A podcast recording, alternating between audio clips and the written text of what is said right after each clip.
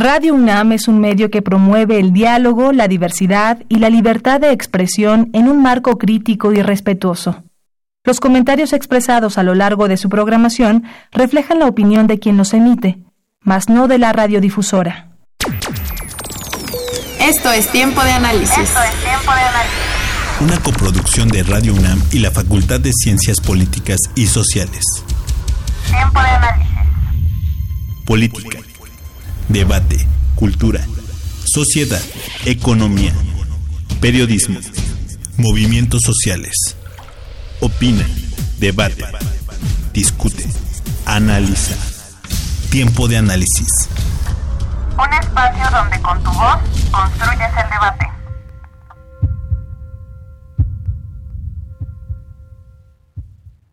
Desde 1898, Puerto Rico es una colonia de los Estados Unidos de América que funciona desde 1952 con el nombre de Estado Libre Asociado, en el cual tienen una constitución que fue aprobada por el Congreso de Estados Unidos. Pero no tiene el mismo estatus que los otros estados de la Federación. La isla está dentro de la cláusula territorial de la Constitución, lo que significa que es una propiedad del gobierno federal. Esto ha permitido que en ese territorio caribeño se hayan realizado una serie de abusos por parte del gobierno estadounidense, entre los que se destacan los siguientes.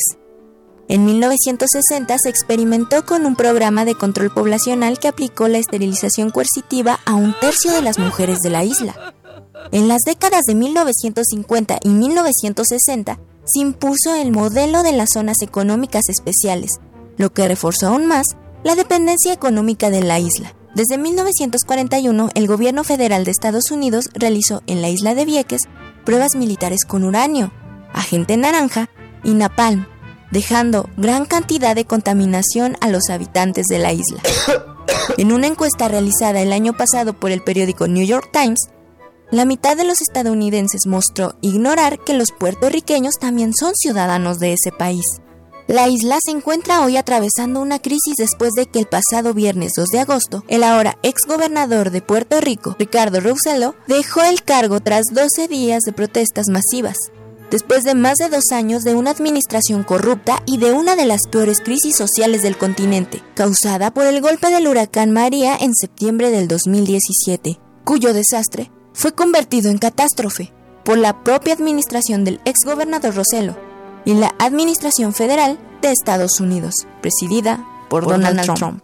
Las protestas que han exigido y logrado la renuncia de Roselo como gobernador de la isla iniciaron después de que el FBI arrestara a la entonces secretaria de Educación, Julia Keller, y a la entonces directora de la Administración de Seguros de Salud de Puerto Rico por cargos de fraude, conspiración, robo de fondos y lavado, de, dinero. dinero. Pocos días después de estos arrestos, el Centro de Periodismo Investigativo localizado en San Juan, capital de Puerto Rico, dio a conocer 889 páginas de conversaciones filtradas en las que el exgobernador Roselo y varios miembros de su gabinete insultaban, agredían y se burlaban con lenguaje notoriamente violento de la alcaldesa de San Juan, Carmen Cruz, políticos y políticas locales y federales, así como de artistas puertorriqueños, entre ellos el cantante Ricky Martin.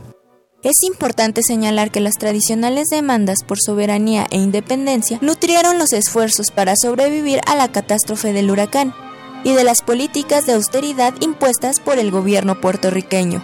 Reforzada y reorganizada, la población estalló cuando los escándalos de corrupción y las filtraciones del gabinete de Roselo se dieron a conocer. Con información del Centro de Estudios Latinoamericanos, yo soy Karina Venegas y estás escuchando Tiempo, de Análisis.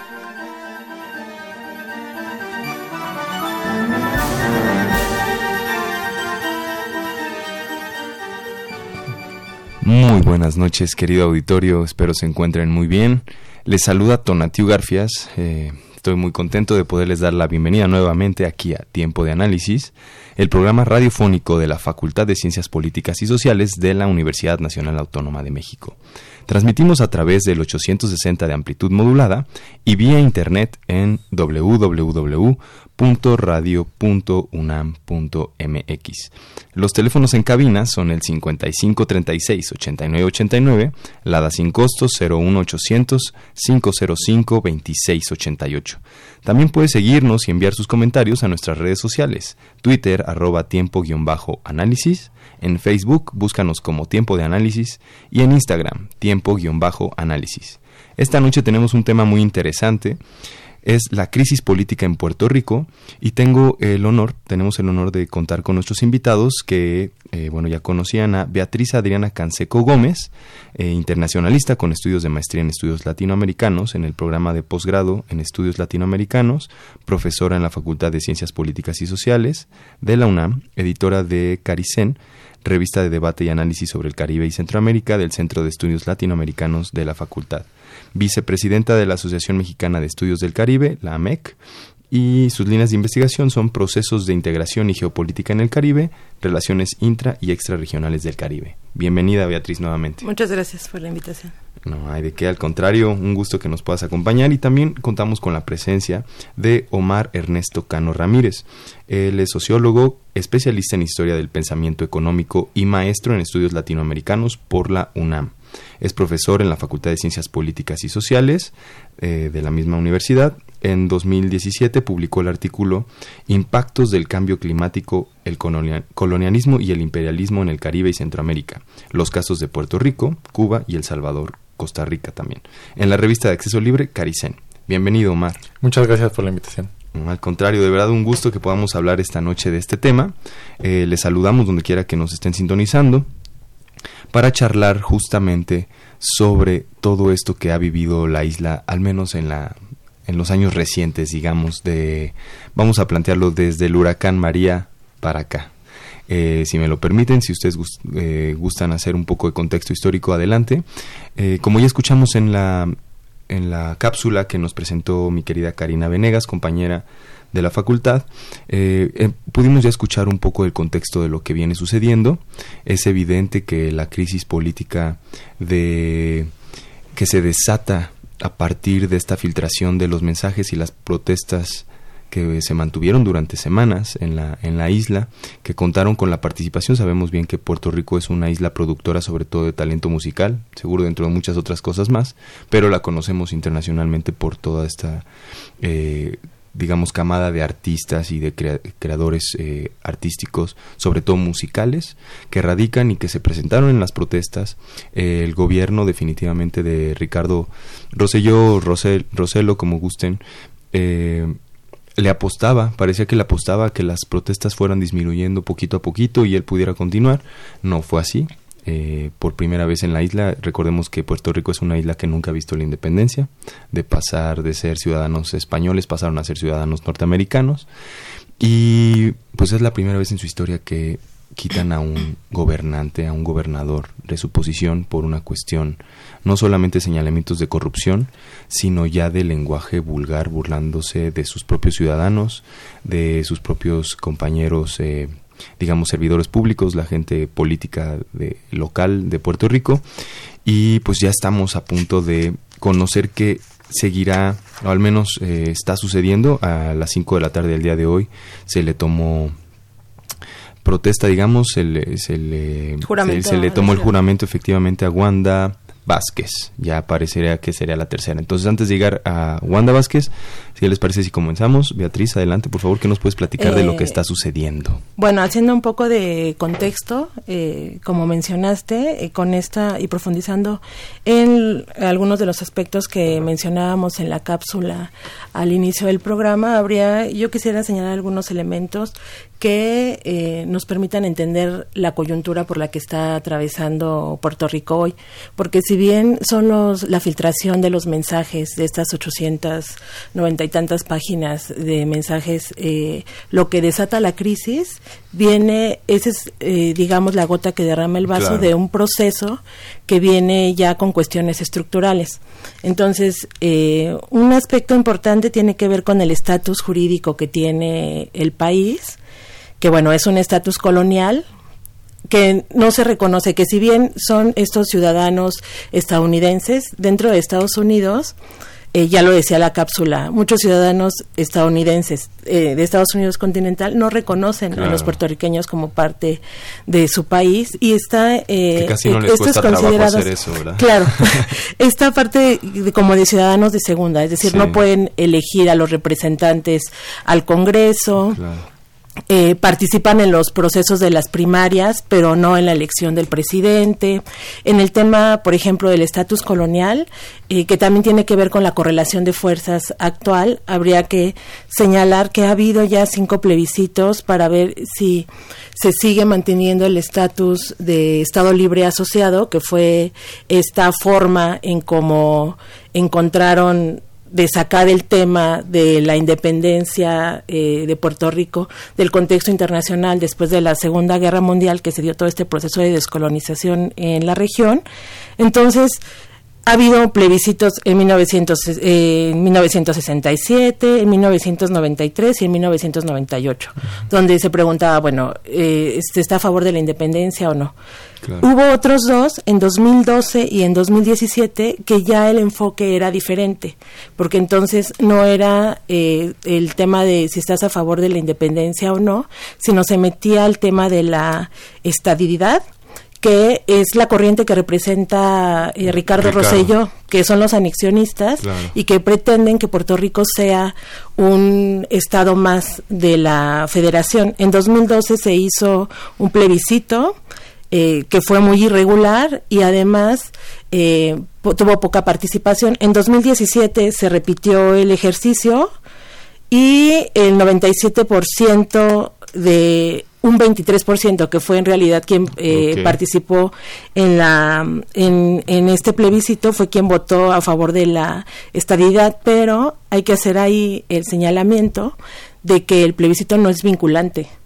Entonces aunque pudiera, pudieran haber una participación mayor que fue de 23% pero aunque hubiera votado todo Puerto Rico por esta opción eh, Estados Unidos no iba a reconocer eso porque no es una cuestión vinculante, pero esta corriente que encabeza Rosselló es en realidad la que tiene más fuerza ahorita dentro de dentro de, Puerto, Rico, aunque eh, solamente para terminar la idea ahora con este con esta movilización que se desencadenó y que llevó a la renuncia de Rosselló después de los 12 días de protesta eh, empieza a aparecer eh, un grupo que se llama Victoria Ciudadana que está tratando de llevar nuevamente el tema de la independencia de Puerto Rico, porque habría que señalar también que si bien legalmente pertenece a Estados Unidos, como decía la cápsula, sí ha habido un triunfo en el tema de la identidad nacional y Puerto Rico es una nación latino-caribeña. Esos son sus vínculos. Sí, fíjate que quería comentar eh, un poquito nada más, recordarle a la audiencia, si no están muy familiarizados con los términos, que por lo menos existen tres corrientes ideológicas en, en Puerto Rico. Una que es independentista, que parecía al menos, como les comentaba fuera del aire, lo que eh, me puse a estudiar previamente, que parecía muy minimizada, incluso casi en la clandestinidad, ¿no? No, no había, eh, digamos, referentes políticos que, que, abanderaran o al menos estaban muy apagados. Una segunda corriente que eh, le gustaría mantener el estatus en el cual se encuentra la isla actualmente. Y la tercera que sería esta que estamos comentando, que es eh, que buscan ser un estado más, decían por ahí el 51 o el 52 estado de Estados Unidos. Omar, por favor, ¿qué nos puedes comentar? Sí, mira, aunque acostumbrados a ser ciudadanos de segunda, ahora los jóvenes que, y adultos y hasta de tercera edad que están saliendo a las marchas traen la protesta de ya no nos dejamos. Okay. Sí estamos acostumbrados a, pero ya no nos vamos a dejar. ¿A qué no están acostumbrados? Si bien se ha dado, ha exaltado el punto de que los, las conversaciones que se filtraron por el Centro de Periodismo Investigativo de, San Juan, Puerto Rico, se resalta que los comentarios eran sexistas, homofóbicos y que se burlaban de, de algunos personajes muy importantes. Lo que causó más desagravio a la población fue que en las propias conversaciones que se filtraron también se daba a conocer que ellos comercializaban y se daba información por debajo de la mesa y que daban contratos a sus amigos más cercanos, pasándose todas las leyes, todas las regulaciones y dando preferencia a los amigos para los contratos. ¿Qué tipos de contratos fueron los que se destacaban en esas conversaciones y que ya se conocían por algunas filtraciones previas, pero que resaltaban ahora más con 889 páginas de filtraciones? O sea, estas conversaciones evidenciaron el tráfico de influencias Sí. del grupo en el poder. Sí, y que ya se conocían. Ya se- la cápsula nos dice que, a- que, a- que pocos días antes arresta, Claro. el FBI Sí, arrestó sí. a algunos funcionarios y unas semanas antes ya se habían dado pequeñas filtraciones. Estas filtraciones dan cuenta, y la más reciente, de que era toda una red un esquema de favorecerse a través de los del financiamiento que dio el gobierno federal. Mucho de ellos fue para la construcción de Puerto Rico después del huracán María Ok. de 2017. El dinero iba para las escuelas, para el sistema eléctrico, para el sistema de pensiones, Puerto Rico, digamos. reconstruirlo porque fue devastado totalmente, Sí. pero que se le daba a los amigos y no eran buenos servicios, nunca se reconstruyeron las escuelas. Por ejemplo, la Secretaría de Educación que fue arrestada por el FBI por cargos de eh, malversación de fondos fue una de las que más impulsaba cerrar todas las escuelas que estaban dañadas y privatizarlas. Privatizar, ajá. ¿no? Entonces, una de ellas, después la población le echó en cara que ella ahora está en la cárcel por andar así, y que era de las principales que estaban este, promoviendo este esto. modelo, ¿no? Entonces, sí hay que resaltar que si bien se ha dado a conocer que los chats sí tuvieron un sentido de degradación a otras personas, lo que más dañó a la población y dijeron ya hasta aquí fue que hacían evidente y no les importaba decir que ellos estaban y, y planear la información los contratos de millones de dólares, de cientos de Claro. miles de dólares. Entonces, eso fue un detonante que dio y estalló la población. O sea, tuvo varios factores finalmente, porque eh, se sumaron las figuras de las que comentábamos, ¿no? Que es muy importante todo ese, eh, digamos, ese arrastre mediático que tienen estas figuras como Ricky Martin y de ahí para abajo. mm, Mencionaría un par de reggaetoneros, pero que no creo que valga la pena. Y sin embargo tienen un gran arrastre en una población juvenil, en una población eh, de diversidad y la población consciente, porque seguramente existe en Puerto Rico y lo estamos viendo, eh, obviamente muestra su, su malestar por el hecho de que parecía incluso una burla ya, ¿no? Muy triste, eh, pareciera que eh, no solo en Latinoamérica, sino también en el Caribe, eh, es un lastre que tenemos los, los países latinoamericanos y caribeños, que los gobernantes pues terminan haciendo lo que quieren. Por ejemplo, el caso aquí de lo que pasó también en México con el sismo que tuvimos, me suena un poco, ¿no? A casos muy similares de que no sabemos dónde estaba ese dinero, qué pasó. Obviamente en Puerto Rico, como estaba devastada la isla, pues no sucedió lo que aquí en México, que como no hubo gran afectación, pues lo que hicieron con eso no nos importó mucho. Eh, hab- hablo como a nivel sociedad. En Puerto Rico no había otra alternativa más que exigir la dimisión y la salida, eh, la renuncia, digamos, eh, el término legal correcto, de Ricardo Rosselló.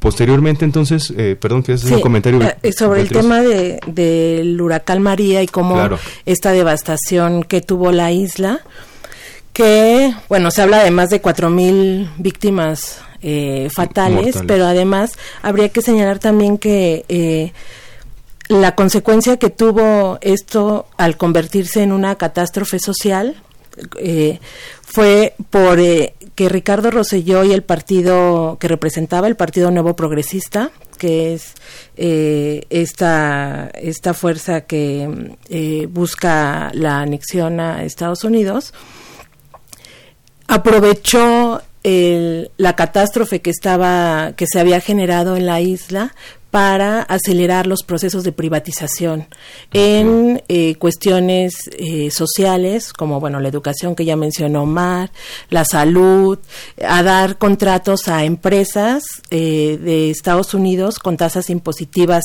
muy benéficas para ellos, es decir, todo este proceso de privatización que venía eh, desarrollándose en la isla se aceleró con el tema del huracán María. Aprovechando la catástrofe que se generó ahí, entonces ellos aprovecharon eso para eh, la privatización. Entonces es un aspecto importante. Claro. Sería importante también explicarle a, a la audiencia a qué nos referimos con la catástrofe del huracán María. En el 2017, el huracán categoría 5 María golpeó la isla en septiembre. Devastó la isla, una isla que ya estaba devastada. ¿no? Si tú ves un mapa del Caribe, islas parecidas a Puerto Rico como Cuba no fueron igual golpeadas por huracanes del mismo nivel, e incluso cuando Cuba tiene niveles menores de presupuesto. ¿Por qué? Porque la isla ya tenía una falta de infraestructura enorme, el sistema eléctrico estaba roto, había apagones, la población estaba acostumbrada a apagones. Cuando llega el huracán, se cierran los puertos y, y la mayoría de alimentos es importada en Puerto Rico, más del 80% se trae de afuera. La gasolina se trae de fuera. No había para sacar dinero, ya no había importación de alimentos, no había carreteras, están inundadas, rotas, se descabrajaron, la gente quedó aislada. Y la mala administración de Roselló en ese momento también ya había tenido una muy mala impresión para la población y ya tenía una... estaba legitimado desde ese momento. Llevaba meses porque Roselló entró en enero de 2017. Golpeó el huracán y no sabe resolver la situación. El, el, gobierno federal de Trump dice que les dio el dinero, que les dio todas las generadoras de electricidad para que las repartieran entre las casas y hay videos en que los, la pobre población que era encargada de cuidarlas decía es que aquí están pero nadie las quiere repartir y la gente no tiene electricidad, la gente que tiene aparatos médicos para conectar respiración, para hacer diálisis, se queda sin luz y no puede hacer nada. No llegan los tanques de oxígeno, los hospitales que estaban sin, sin mantenimiento, sin recursos, no se dan abasto. Entonces, de verdad es una crisis social. El apagón es el segundo mayor de la historia de, cualquier estado de Estados Unidos por un fenómeno natural. Y la crisis social de verdad fue muy fuerte, ¿no? Entonces cuando en los chats eh, Roselló se burla de las víctimas, de los fallecidos en, en este huracán, renueva este descontento y este incluso intento de sacarlo desde 2017. No estaban contentos con Rosselló, ¿no? Claro. Sí, de hecho, fuera del No, adelante, por ah, favor. Ah, bueno, y un poco en el sentido de lo que menciona Omar, también mencionar el tema de justo este esta cuestión de la infraestructura y cómo venía ya eh, habiendo una crisis en la isla antes de que eh, el huracán María tocara ahí, que tiene que ver también con el tema del endeudamiento. O sea, Puerto Rico tenía una eh, moratoria por el endeudamiento que a partir de 2006 se incrementó con bancos privados de Estados Unidos, lo que llevó a que impusieran lo que en Estados Unidos, bueno, en Puerto Rico se conoce como la ley promesa. Entonces, que es por eso que se desarrolla la famosa junta. Recordábamos afuera del aire les, les iba a comentar que por eso yo veía que la vanguardia de, de este de este proceso, de esta crisis que está viviendo Puerto Rico, la hallaba en que el, el, pueblo ha dicho no a un gobierno vulgar, no solo por los comentarios, como bien tú decías, orientados hacia las burlas personales de X persona, sino por esta situación que, que tú nos comentas, que nos comentan ambos, de que estando en una crisis tan grave, una crisis humanitaria incluso, ¿no? Definitiva de eh, por las condiciones que venía la isla, luego el huracán, la mala administración, eh, pues digo, finalmente es la, primera vez que sucede en Puerto Rico y pareciera que eh, pues el proceso sigue, o sea, no hay una estabilidad aún, ¿no? Este, se vienen dando todas otros factores. Mencionaría yo, si me permiten, para dar pie a este siguiente comentario sobre que cuando eh, renuncia Roselló, eh, se menciona un poco a Wanda Vázquez. Y pareciera que en las mismas protestas como que se dijo no, y ella dijo no, yo no me interesa, no, no sé las palabras sexuales que utilizó, pero digamos rechazó el cargo. Eh, posteriormente ya había ya había nombrado Ricardo Rosselló a Pedro Pierluisi eh, como secretario de Estado y las dos, las dos cámaras tenían que ratificar este nombramiento, sin embargo una de ellas no lo hizo y es por eso que nada más dura cinco días en el encargo el señor Pedro Pierluisi y el día de hoy a las cinco de la tarde le eh, tomaron protesta a le hicieron su nombramiento a Wanda Vázquez. Eh, por favor, eh, tenemos eh, un poco de tiempo nada más para ir a una cápsula y que nuestra audiencia pueda escuchar un poco más de todo este análisis. Eh, quisieran hacer un comentario antes de irnos a la cápsula. Las protestas en cuestión de quién va a seguir o no va a seguir, las protestas y la, organización, lo veremos regresando a cápsula, están tan bien organizadas que dijeron, nosotros no queremos a ninguno de esos. Sobre todo porque están preparando el terreno para las elecciones del próximo año. En las que Roselló se quisiera presentar, incluso aunque ya renunció, dice yo voy a presentar. Y las que contra la alcaldesa de San Juan actualmente, Carmen Cruz, que fue la que la que hizo evidente públicamente ante las cámaras que había una tragedia social y le reclamó al gobierno federal de Donald Trump llegar a la isla, hacer un show, aventar toallas de papel a la población, sonreír a las cámaras e irse. Y dijo, nos están están generando un genocidio de verdad por una mala y pésima administración de los recursos y la emergencia. Entonces ese es el panorama que se viene y que la población no va a dejar que les impongan a alguien, sea Wanda, sea de la Junta, sea quien sea que podemos ver al regresar de la cápsula. Muy bien, excelente, sí, eso es, eso es interesantísimo. Creo que es muy importante que tengamos claro eh, que estas crisis finalmente son eh, parte de, eh, ciclos, en el caso del huracán María no obedece a, esto, pero las cuestiones sociales pareciera que sí son cíclicas. Eh, definitivamente Puerto Rico entró en un remolino, en un horizonte de eventos, diría Einstein, antes de entrar al, al hoyo negro, a la singularidad. Y pues bueno, es, es, muy complicado el panorama definitivamente, como nos lo comentan Omar y Beatriz. Eh, estamos aquí en Tiempo de Análisis. No se les olvide que nuestras redes sociales son Twitter, arroba tiempo-análisis, en Facebook, tiempo de análisis, en Instagram, tiempo-análisis. Ahí estamos escuchando todos sus comentarios. Eh, estamos encantados de poderles eh, dar lectura y si tienen alguna pregunta específica, hacerla llegar aquí a nuestros invitados. por supuesto que seguiremos después de esta cápsula tratando el tema. Aún existen algunos aspectos muy importantes que comentar. Y eh, pues bueno, tenemos una cápsula también de escrita por nuestros invitados, pero que obviamente Karina Venegas nos presta la voz para hacerlas. Eh, creo que definitivamente todo esto que está pasando en Puerto Rico es algo que es, eh, tiene un paralelismo con lo que pasa en Latinoamérica, con lo que pasa en el Caribe. Y estamos listísimos ahora sí para ir a la cápsula. Regresamos después de esto aquí a tiempo de análisis. En la última década hemos vivido un gran auge del uso de las redes sociales, las cuales sirven para conocer gente nueva, platicar con viejas amistades o familiares lejanos, y así lograr que todo el mundo esté a tan solo unos clics.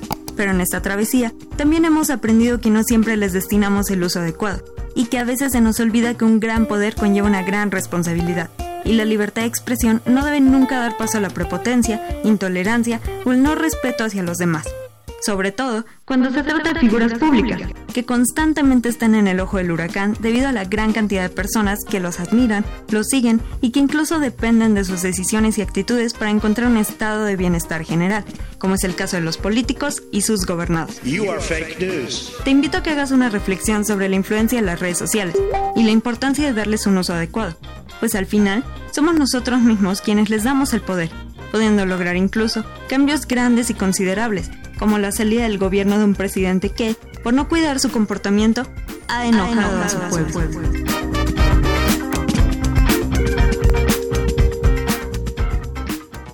Avalancha.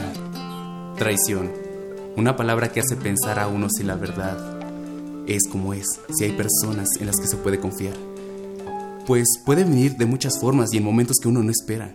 En Metal Gear Solid de Hideo Kojima, Master Miller, instructor de Solid Snake, resulta ser en verdad su propio hermano, también líder de un grupo terrorista disfrazado para conseguir los códigos de detonación de un arma nuclear, o los amigos Rainer y Beltolt de Attack on Titan, quienes dieron la espalda a sus compañeros ocultándoles que ellos mataron a miles de personas en un solo día porque según ellos luchaban por una causa justa.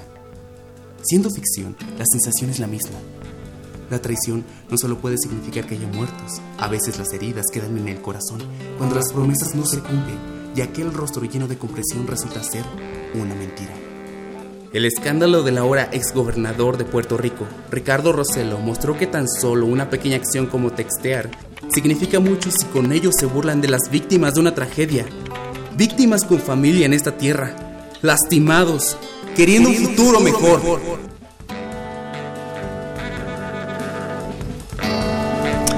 Así es, estamos de vuelta aquí en Tiempo de Análisis, programa radiofónico de la Facultad de Ciencias Políticas y Sociales de la Universidad Nacional Autónoma de México. Recuerden que transmitimos a través del 860 de amplitud modulada y vía internet en www.radio.unam.mx. El día de hoy estamos hablando sobre la crisis política en Puerto Rico con nuestros invitados Beatriz Adriana Canseco Gómez del... Eh, Centro de Estudios Latinoamericanos de la Facultad, y Omar Ernesto Cano Ramírez, quien eh, también es profesor de la Facultad de Ciencias Políticas y Sociales.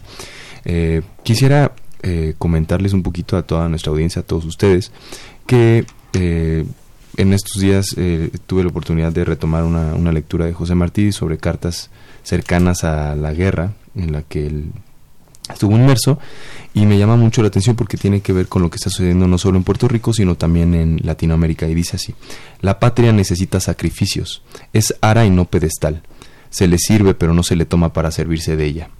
La patria se construye con esfuerzo, con sacrificio, dándose, sirviendo. Es ara, es decir, altar, donde se da lo mejor de cada uno para construir, conjuntamente desde la solidaridad, el bien común, un mejor futuro, una garantía de la dignidad de cada ser humano que la habita donde cada uno está dispuesto a hacer lo que le toca por el bien de todos.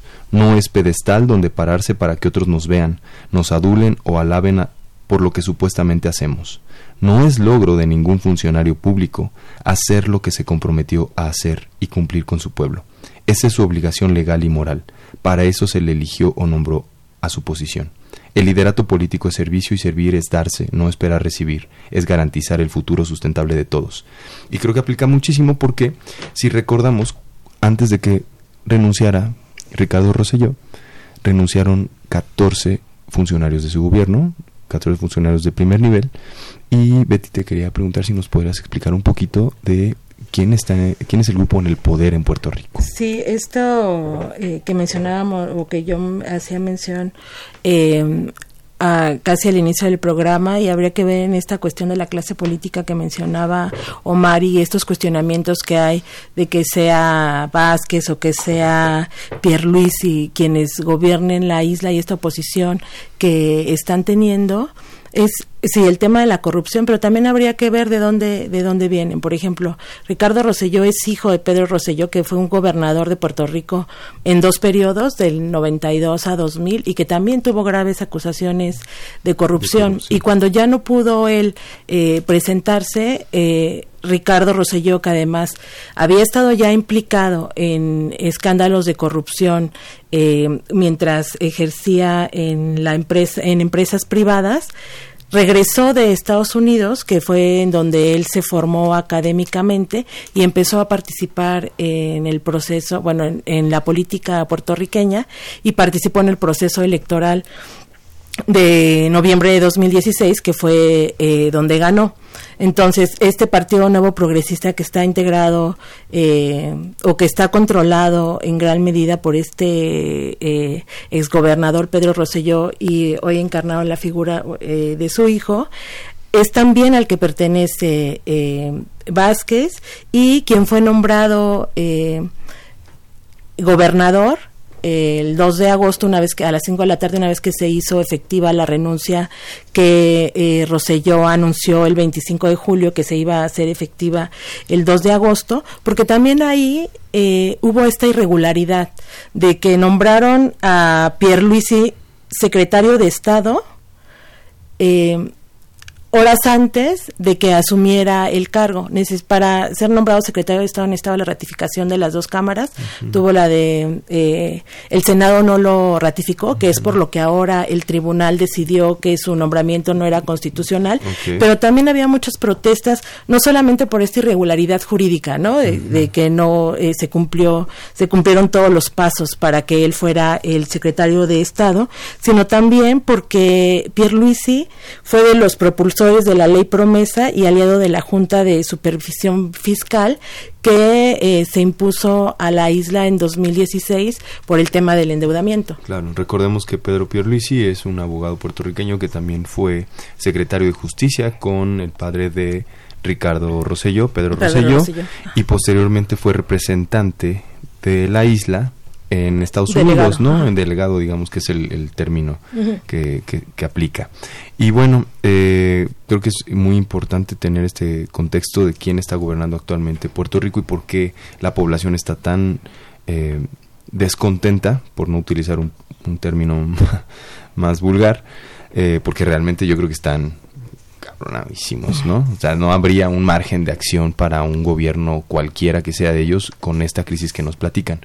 Y yo creo que es muy importante recordar eh, cuando se, se da la ley, ¿me recuerdas? Promesa. La ley promesa, justamente, perdón, eh, porque bueno, tengo en la mente que es, a partir de ahí se forma la famosa Junta de Puerto Rico, de la cual también, hablando de lo que nos viene comentando Beatriz, eh, me parece que el presidente de esa junta es cuñado de Pedro Pierluisi.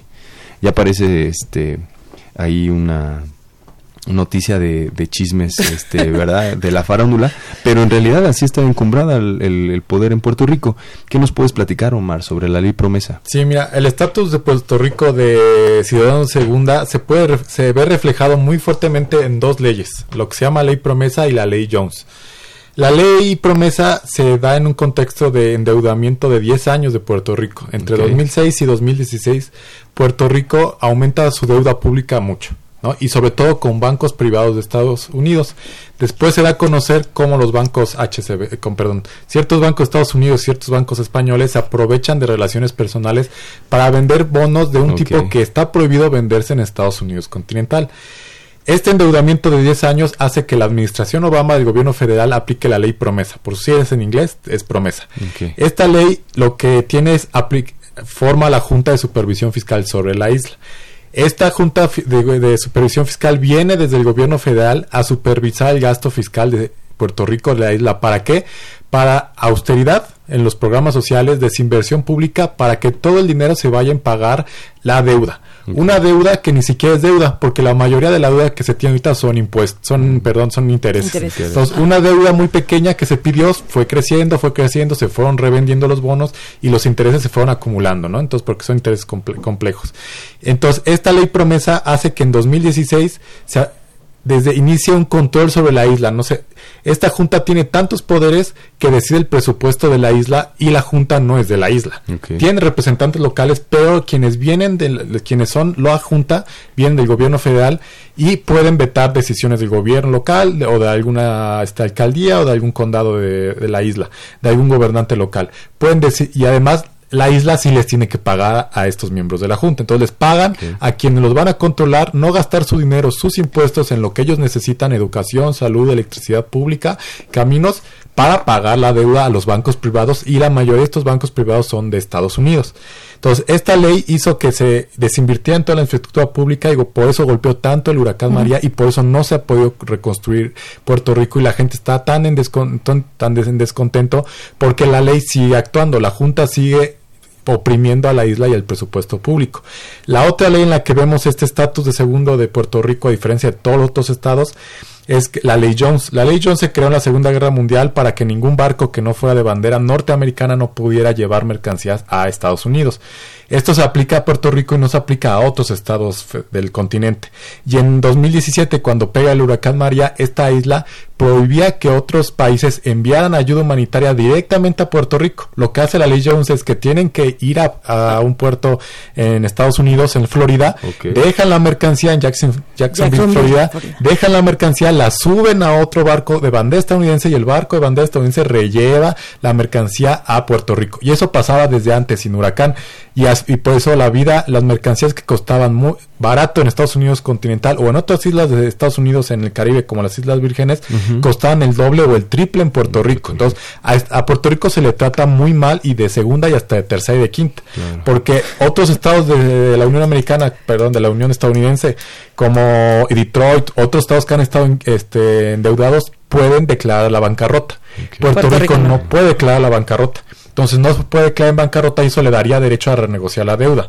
Pero no, tiene que aguantarse y seguir pagando intereses y seguir pagando intereses porque está obligada. De una deuda completamente impagable. Y entonces, a pesar de los efectos del huracán María, bueno, primero también esto contribuyó a la catástrofe social que se generó ahí, porque con todo este procedimiento que nos acaba de eh, compartir Omar, pues cuánto tiempo tardaban y que la Sí, ¿no? llega a Estados Unidos, Completamente llevan absurdo, a- ¿no? es en un en una situación de emergencia, pues eso agravó la crisis y una cuestión importante también tiene que ver con esto que él ha señalado de que la junta ha seguido funcionando y qué es lo que ha hecho el tema del plan de austeridad. El tema de plan austeridad, que tiene que ver, eh, ya lo había señalado hace un momento, con las políticas sociales, el tema de la educación, de, de la electricidad, de la salud, es decir, todo eso que impacta a la población. Por eso es que la población está tan enojada frente a esto, o sea, esto fue lo que eh, les colmó el... claro. Sí, ¿quién no, estaría molesto ante una situación de ese tipo? Y peor aún, ¿no? Pareciera que hasta los nombres, eh, bueno, la ley Jones pues, eh, tiene nombre por el apellido seguramente habrá que estudiar un poquito de ahí la historia del, del político, del representante, que, la propuso, pero en el caso de la ley promesa, que imagino empieza por PR, Puerto Rico y alguna cosa, pues es una tremenda burla, porque por lo que nos explica Omar, entendí que está feudalizado, o sea, completamente tiene su coto de poder la Junta, ellos mandan, ellos dicen qué se hace, qué no se hace, la gente puede pensar que decide en Puerto Rico, pero en realidad si la Junta dice no, no tiene capacidades por encima del gobierno. Entonces, eh, eh, realmente es un una concentración de poder eh, elitista que, que, pues mantiene subyugados a nuestros hermanos puertorriqueños. Eh, de verdad, muy, muy triste, eh, muy importante saberlo, Omar, pero muy triste saberlo en, que, en estas condiciones son lo que está sucediendo actualmente en Puerto Rico. Y bueno, creo que hay una pregunta obligada con respecto a todas estas protestas que estuvieron durante semanas, ¿no? ¿Cómo es, o nos podrías explicar cómo es que está tan bien organizado y quién está detrás de las protestas en, eh, en estas semanas previas a la dimisión de Rosselló. Sí, quienes están detrás de todas estas organizaciones es la población misma. La autoorganización de la población que se da sobre todo después del huracán María, de que el gobierno federal no ayuda, dice que manda el dinero, pero le pone muchos candados para aplicarlo. Roselló no sabe aplicarlo y no lo puede aplicar, y cuando lo aplica es con los contratos de sus amigos y no se pasa la corrupción. Entonces, lo que hace el gobierno es aprovechar la crisis social para hacer un negocio. Entonces, va a las islas, va a Nueva York, va a Estados Unidos continental, el gobernador dice yo, y dice estamos listos para recibir inversiones. ¿E ¿Inversiones en qué? En turismo. Construir complejos hoteleros muy grandes y de lujo en las partes que te, que terminaron devastadas después del huracán María o la población que se fue, porque después del huracán María hubo casi una diáspora, ellos mismos dicen la diáspora que tuvo que mucha población de Puerto Rico irse con familiares en Nueva York o, Florida, ¿no? Entonces hubo mucha población. El gobierno aprovechó esto y empezó a hacer negocios. La gente se dio cuenta y por el otro lado, mientras el gobierno estaba vendiendo la isla y rematándola, la población estaba autoorganizándose el gobierno quería cerrar escuelas, los maestros y la población la abrían. Quitaban los candados, se metían y empezaban a dar clases, a organizar comidas públicas y baratas, ¿no? Para la población local. Empezaron a cultivar sus propios alimentos y a enseñar a la población a cultivar los alimentos. Ahí empieza la revolución, dicen algunos, ¿no? Sí, cultivando nuestros propios la generación de electricidad. Además la dependencia que nos platicabas, ¿no? O sea, no se producía nada de alimentos. todo, la gasolina todo se importa. Entonces, no había gasolina, la red de infraestructura pública se destrozó, empezaron a importar paneles solares. Entonces, la, la, única forma en la que, por ejemplo, en la catástrofe, podías ir a cargar tu celular y llamarle a tu madre, a tu abuela que estaba en Estados Unidos continental, era yendo a una pequeña cooperativa que tenía paneles solares y que resistió y te prestaban para cargar tu celular, tu computadora y comunicarte con el exterior o incluso con otra parte de la isla, porque no podías ir, no había líneas telefónicas, no había señal de teléfono. Entonces, por la, la, población de Puerto Rico se empezó a organizar mucho y autoorganizar en cooperativas, en, en, este, en comunidades locales para sobrevivir.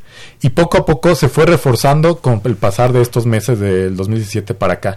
Pero también hay que recordar que Puerto Rico ya había vivido un tipo de, este tipo de organizaciones y levantamientos ah, entre 1999 y principios del 2000, cuando la población ya no aguantó de que el ejército de Estados Unidos hiciera pruebas militares con químicos contaminantes, uranio empobrecido y napalm en la isla, en una parte de la isla de Puerto Rico que se llama la isla pequeña que está que es pertenece a Puerto Rico que se llama Vieques, ya no aguantó algunos abusos del Departamento de Defensa, de la Marina, de la base que está ahí del personal militar y, hizo igual como vemos las fotos de ahora manifestaciones de muchas personas de miles de personas llenando las calles así se dieron en esa población. Entonces la población sí ya había hecho ese tipo de manifestaciones en contexto de ya no aguantamos los queremos fuera y terminaron sacando a los militares de Puerto Rico a la base militar de Estados Unidos. Ahora todo este contexto de autoorganización porque era eso o no sobrevivir. No no comías no tenías electricidad no tenías salud se hicieron redes de cooperación quién tiene esto quién tiene lo otro quién sabe dar servicios médicos quién sabe sabe alimentar, quién sabe cocinar, quién, quién va a transportar ¿Quién va las, a trans- las ajá. cosas, aunque sea el agua. ¿no? Entonces son re- redes de solidaridad y estas redes ya existían y cuando se dan todos los escándalos de corrupción, la población ya está organizada para levantarse y decir ya, ya no vamos a aguantar y si ponen a otro también lo vamos a quitar. ¿no? Entonces, lo, lo que va a pasar de aquí a las elecciones de principio de otro año va a ser que una organización, una manifestación constante. Y de bueno, parece que dentro de los males los bienes, porque eh, ahora sí que de una manera obligada se ha tenido que, por lo que nos explica Omar, se ha tenido que implementar el cooperativismo, eh, el comunismo de una manera muy radical, muy básica, ¿no? O sea, porque finalmente esto eso me suena, ¿no? O sea, no como un sistema político, electricidad, sino claro, como una manera de claro. organizarse socialmente, que es lo que estás diciendo, porque finalmente si se ponen a, a- a sembrar alimentos, dudo que digan, esto es mío, yo te lo vendo, o sea, pues se ponen todos a trabajar, se ponen todos a sembrar, se ponen Sí, todos a cosechar. totalmente solidaria la- Claro, la tienen que ser completamente solidario porque no hay otra alternativa.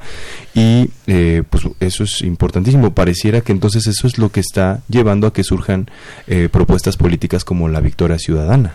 Sí, y además eh, de esto que está mencionando Omar y de las eh, protestas antes de, volver a, esto que, que estás eh, preguntando, eh, que hubo en la década de los 90 por el tema de Vieques y la presencia de Estados Unidos, habría que señalar también la importancia eh, geopolítica por el, la- el punto de apoyo estratégico que es Puerto Rico dentro de la zona del Caribe para Claro. Estados Unidos, ¿no? El tema Sí, de las bases militares. Eso, tam- eso también tenemos que considerarlo cuando hacemos el análisis de lo que está pasando eh, al interior de la isla, la importancia estratégica que tiene ahora y que ha tenido Claro. desde que Estados Unidos se quedó con el territorio en 1898.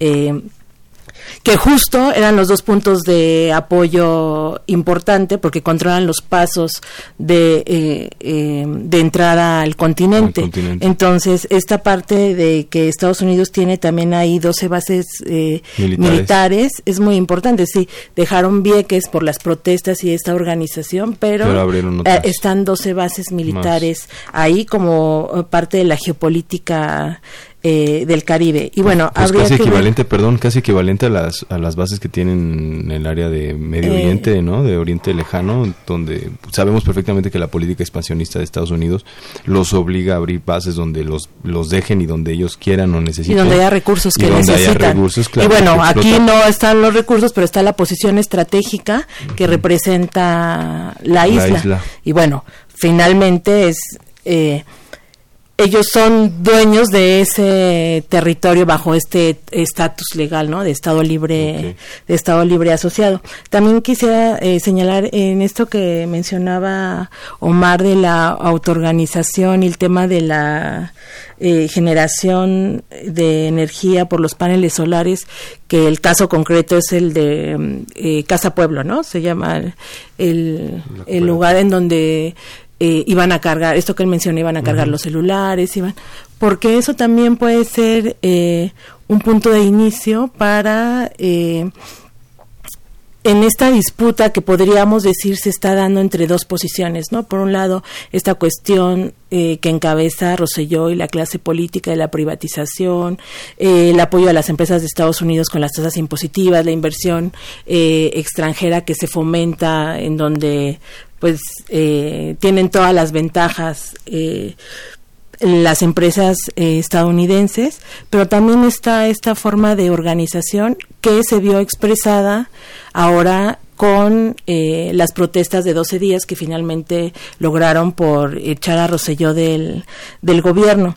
Pero también habría, también se ha reactivado esta cuestión del tema de la soberanía. Es decir, porque, como ya mencionaba yo al inicio del programa, si bien ha habido plebiscitos eh, consultando acerca de si hay independencia o no, y ya después, a partir de las últimas consultas en 2012 y 2017 con el tema de la eh, estabilidad, eh, hoy eh, se empieza a plantear nuevamente el tema de un Puerto Rico que pudiera ser independiente, aunque no es una fuerza mayoritaria, empieza a vislumbrarse eh, con esta cuestión de victoria ciudadana. Hay senadores que están planteando una asamblea constituyente, entonces habría que seguir un poco también por ese sentido. Tú citabas uh, hace un momento a, a, Martí y bueno, yo traía aquí una cita de Ramón Emeterio Betances, que fue uno de los luchadores por la independencia de Puerto Rico a finales del siglo XIX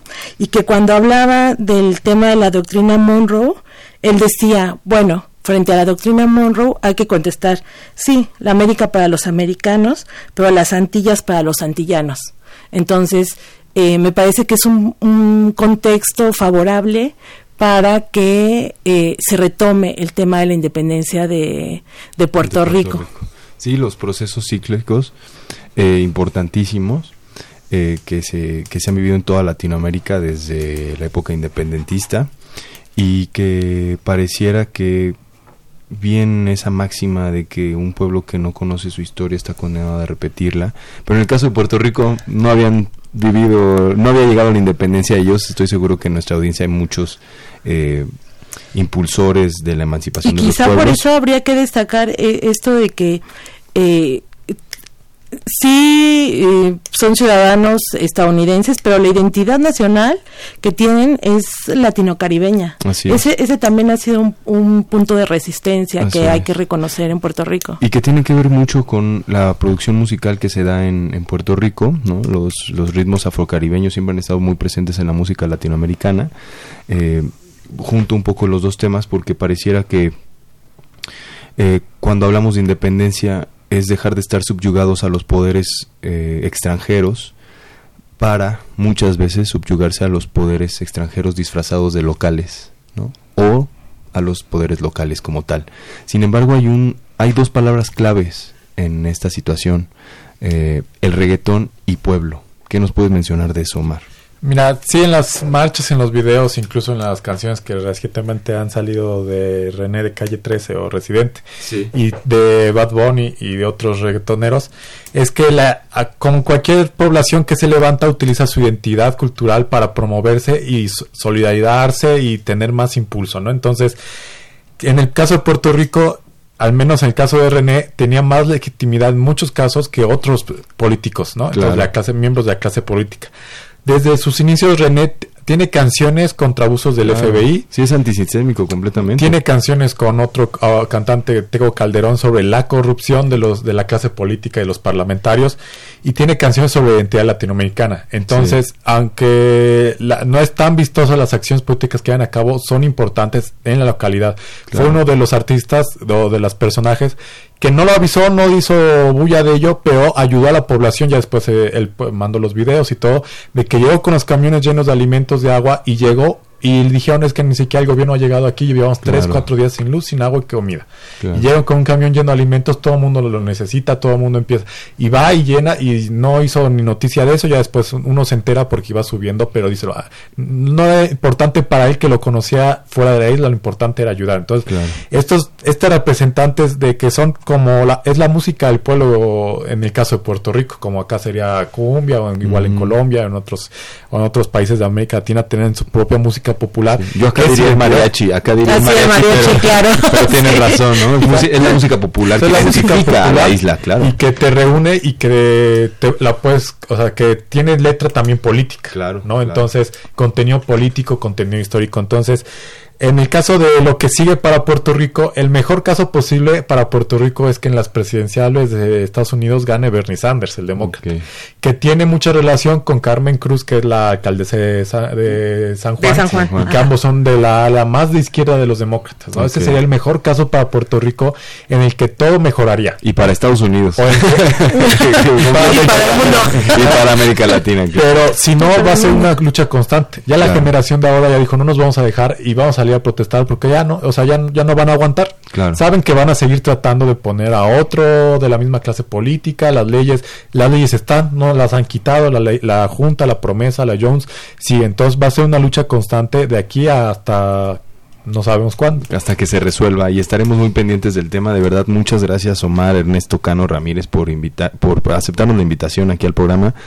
Eh, y bueno, Beatriz Adriana Canseco Gómez, maestra, ¿Quieres hacer un comentario final antes de despedirnos? Eh, pues nada más eh, en esto que señala eh, Omar de, de, cuál pudiera ser el panorama, me parece que también habría que poner mucha atención, sí, en esta en esta disputa y cómo se va dando la correlación de fuerzas al interior porque finalmente el que la gente haya logrado sacar a Roselló y seguramente eh, van a, va a pasar lo mismo con Vázquez, es decir, la gente no ha dejado las calles, fueron 12 días de protesta continua a partir del 13 de julio que se filtraron eh, los mensajes al 25, ya con los antecedentes que hemos mencionado, pero a partir de que se oficializó la, la renuncia eh, el 2 de agosto, la gente ha vuelto a salir a las calles.